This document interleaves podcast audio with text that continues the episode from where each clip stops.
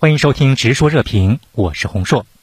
美国驻日本大使伊曼纽尔八号在东京的大使官邸接受媒体专访时，对于日韩就强征劳工问题取得的进展，伊曼纽尔表扬岸田和尹锡悦有胆识。那这一波的日韩互动，美国是否坐收渔翁之利了呢？驻日本大使这个职位啊，在美国啊是一个非常肥缺，嗯，往往都是由总统非常信任的资深的政客来担任。那么伊曼纽尔曾经担任过那个奥巴马时期的白宫的幕僚长，也担任过芝加哥的市长，是一个非有非常有政治能量，也非常有争议的这么一个政治人物。那么他到日本之后，在日本媒体上非常活跃。可以说是日本历届驻日大使、美国驻日大使中最活跃的一个，而且他发挥了一个什么样的作用呢？更多的是发挥了一个在中日之间挑拨离间的这么一个作用，不停地在媒体上唆使日本来对抗中国。其实他是反映了拜登政府的这么一个政策意图，就是要拉拢日韩来共同对付中国。所以伊曼纽尔又第一时间跳出来说，对日韩之间的这种协议表示赞赏，其实也是反映了美国背后的这么一个态度。其实呢，韩国以这样的一个投名状，才换来了拜登总统的一个盛大的一个要邀请他的这么一个盛世，是不是也是可以这么理解？对，也就是说，这次尹锡悦政府，尹锡悦他本人应邀访问美国，作为这个总统，作为国宾，对美国进行国事访问是时隔十二年。美国对这个的判断是基于他上任一年来的一个总体上对美国的一个表现。嗯，这个表现包括他上任之后恢复美韩军演。恢复美日韩的军事合作，也包括最为重要的一点，嗯，是尹锡悦政府全面调整了前任尹文在寅政府的对美政策，在战略上全面向美国加速靠拢。包括现在美日印澳这个四边机制要扩员，那么韩国是首选的扩的加的成员。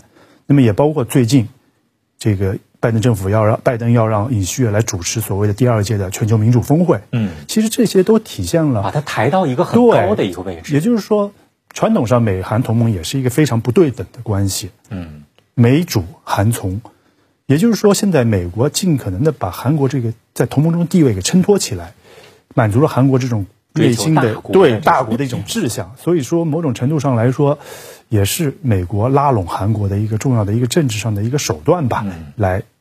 这次高规格的接待，尹锡悦来访问美国，美日韩同盟，这个是拜登啊极力要打造的这么一个同盟关系。问一下李老师，您觉得美日韩之间军事安全合作领域能合作到什么程度？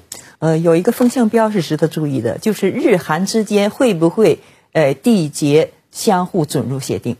嗯，如果缔结了这个协定的话，那么。呃，日本到朝鲜半岛去参战，部队就可以互相走动了。走动、弹药、车辆、飞机、舰艇都可以，包括什么医护呃那个爆炸物都可以进去了。呃，然后呢，韩国军队也同样可以到呃这个，比如说台湾啊，这台海冲突的时候也可以。另外呢，从战略上的考量来说，即使不缔结，那么呃留有一定的余地，在紧急情况下进行支援。那么对于韩国来讲呢？加入一个日本，那就美日韩三方对付朝鲜了。而且在这这个就涉及到今后呃三边这个安保协商，呃这会提上日程，会尽快的提上日程。而这个日韩之间的双边的这个磋商也会呃尽快的提上日程。这是我们呃需要这个特别要加以关注的。我们看到最近的，网络上有一张对比图片，一边是美日韩他们在搞着你赢我输的这种联合博弈，另一张是在中国的斡旋之下，沙特和伊朗恢复。外交关系，那其实呢，就是用对话来解决两国的争议、两国的分歧，这个得到全世界的一个非常好的一个赞誉。你怎么来看这张对比图片？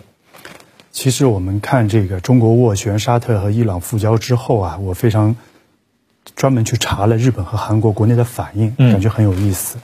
比如说，在日本最有影响的这个网站啊，雅虎新闻网下面的这个有关系这个这个新闻的下面的这个评论席啊。嗯，是我非常关注的一个地方，因为长期以来这个里头啊，充斥着这个对中国、对韩国这种反感、负面的这种论调。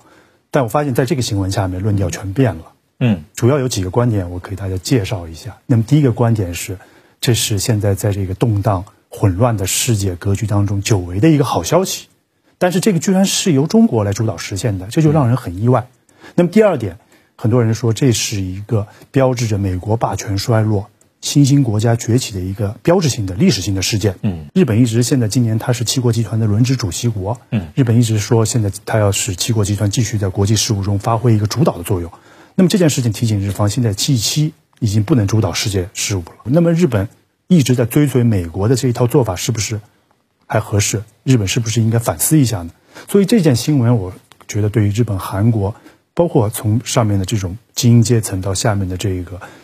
普通民众的心理的冲击还是非常巨大的。那其实从去年以来，我们看到美国跟韩国联合军演开始非常的热络，包括接下来自由护盾啊，也是一个非常大的一个隐患，朝鲜会认为是一个非常大的威胁。